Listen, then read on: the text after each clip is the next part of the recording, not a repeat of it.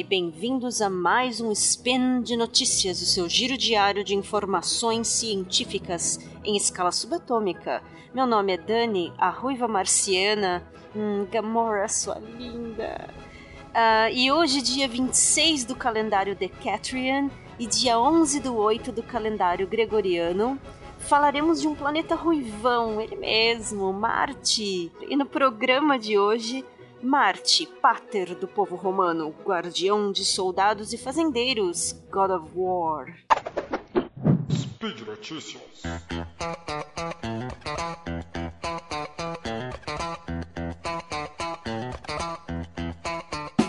Ante as muitas notícias recentes sobre este planeta celebridade, nosso amado planeta ruivo, Marte, o vermelhão, laranjão, lindo, Weasley da Grifinória. Deu, né?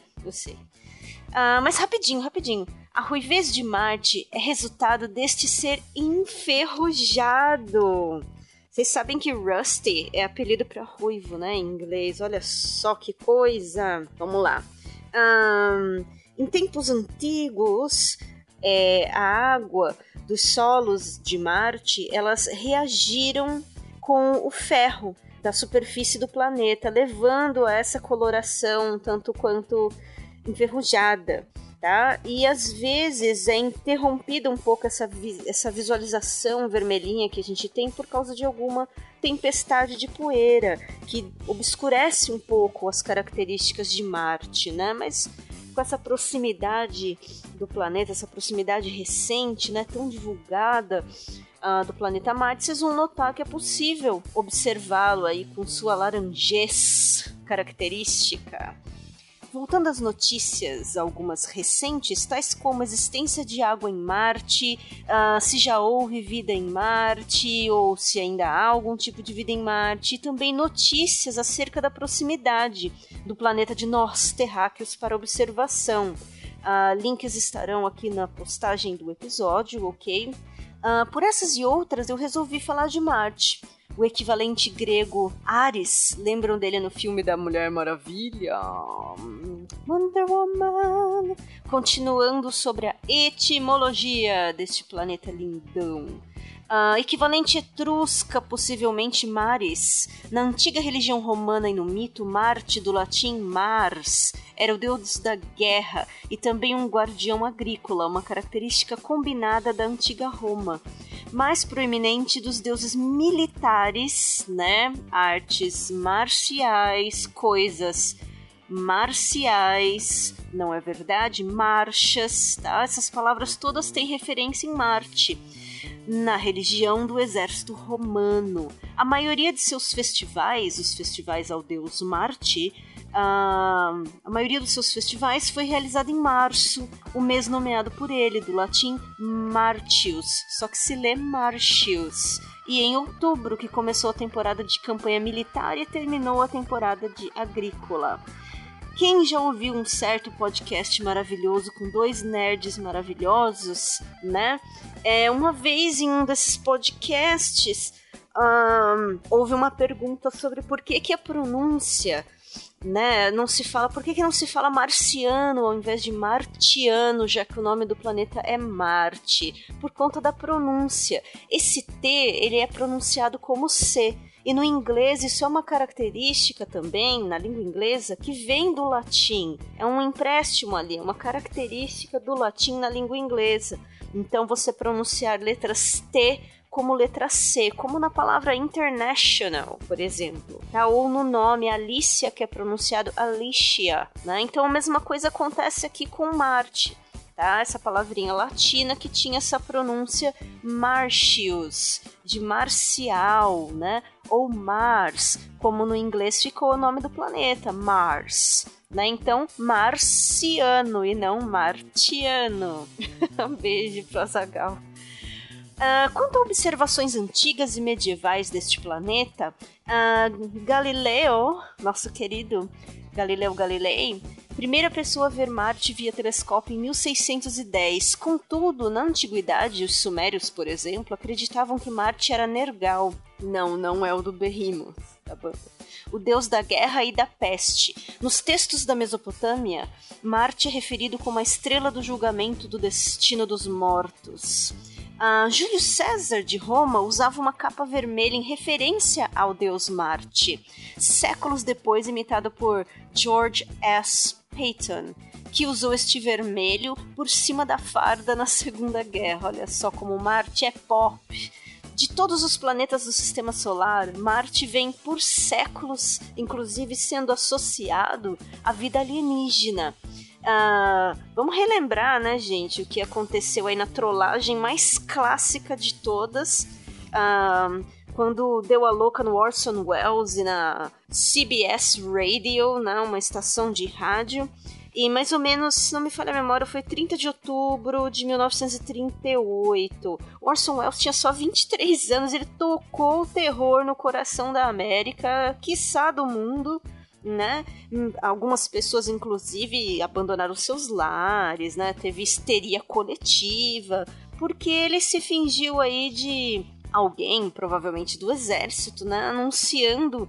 É, inclusive, ele interrompe a programação da rádio para anunciar alguma coisa assim. Ladies and gentlemen, eu tenho um anúncio muito sério a fazer há um objeto estranho que caiu em Grover's Hill, New Jersey, uh, e não foi um meteorito. Uh, eu sei que parece incrível, é, que é quase impossível de acreditar, mas contém uh, alguns seres muito estranhos que acredita-se que podem ser, podem pertencer a um exército do planeta Marte. E aí o que que acontece? Ele se disfarça, ele dá essa trollada, ele se disfarça de correspondente de Washington, e aí ele fala de massacres brutais realizados que já estariam ocorrendo. Olha só o gerúndio do telemarketing. É, realizados pelos tripods né, que tinham aterrizado e o pânico generalizou-se. Mas na realidade, tudo que ele estava fazendo, essa trollagem toda, era uma referência lindinha, era uma adaptação de Guerra dos Mundos, The War of the Worlds, uh, escrita pelo H.G. Wells ou H.D. Wells. Uh, e esse hoax, gente, ele, ele foi feito simplesmente para dar um grau ali, né? Na audiência da CBS e no fim das contas Orson Welles mitou, se tornou uma lenda, né? E acreditem, né? Isso fez com que as pessoas da época questionassem, né, se havia vida em Marte ou não, né? E aí no fim das contas, né, as primeiras sondas aí enviadas para Marte é, elas revelaram que não tinha tripods, não tinha homens em verde, era só frio, barrento e um deserto. Tá? E algumas, apesar de algumas evidências que foram encontradas pela, pela sonda Viking, né, que aterrizou em Marte, né, algumas coisinhas aí sobre evidência de bactéria, mas por enquanto, né, nessa época era isso. Era o que tinha para hoje até 1976 do século 20. Um, a existência de Marte, agora voltando um pouquinho aqui para antiguidade. A existência de Marte como um objeto errante no céu noturno foi registrada pelos antigos astrônomos egípcios e babilônios ah, mais ou menos por volta do ano de 1534 antes da Era Comum. É, inclusive, eles eram familiarizados com o movimento retrógrado do planeta. Ah, no quarto século antes da Era Cristã, Aristóteles notou que Marte desapareceu atrás da Lua durante uma ocultação, indicando que o planeta estava mais distante. Ptolomeu, um grego que vivia em Alexandria, ou Alexandria, tentou resolver o problema do movimento orbital de Marte. E o modelo do Ptolomeu, esse trabalho coletivo em astronomia, se tornou o tratado principal sobre astronomia ocidental por pelo menos uns, sei lá, uns 14 séculos, mais ou menos. Uh, nas culturas do leste asiático, Marte é tradicionalmente chamado de estrela do fogo. baseado ali nos cinco elementos, essa coisa toda. Durante o século XVII, o Tycho Brahe, nosso querido dinamarquês, mediu a paralaxe diurna de Marte que Johannes Kepler usou para fazer um cálculo preliminar da distância relativa ao planeta. Quando o telescópio ficou disponível, a paralaxe diurna de Marte foi novamente medida em um esforço para determinar a distância Sol-Terra. Isso foi realizado pela primeira vez por Giovanni Domenico Cassini em 1672. E claro, né, pensando no presente da exploração de Marte, da, dos dados que se tem, ainda temos tanto para falar da Curiosity que vale um spin só para ela. E aguardem, aguardem um próximo spin de notícias com uma mini bio das características desse planeta vermelho e aí a gente conversa um pouco mais sobre o presente e o futuro de Marte.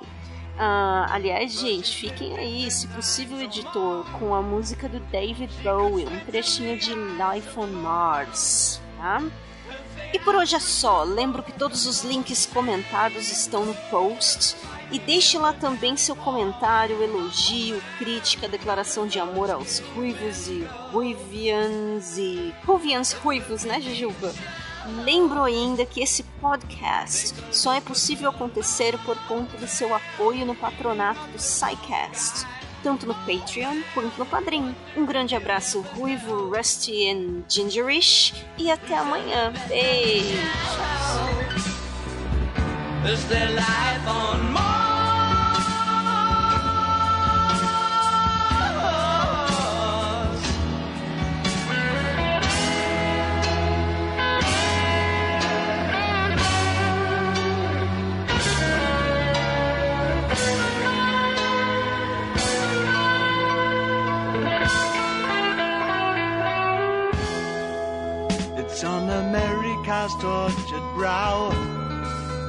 Mickey Mouse has grown up a cow.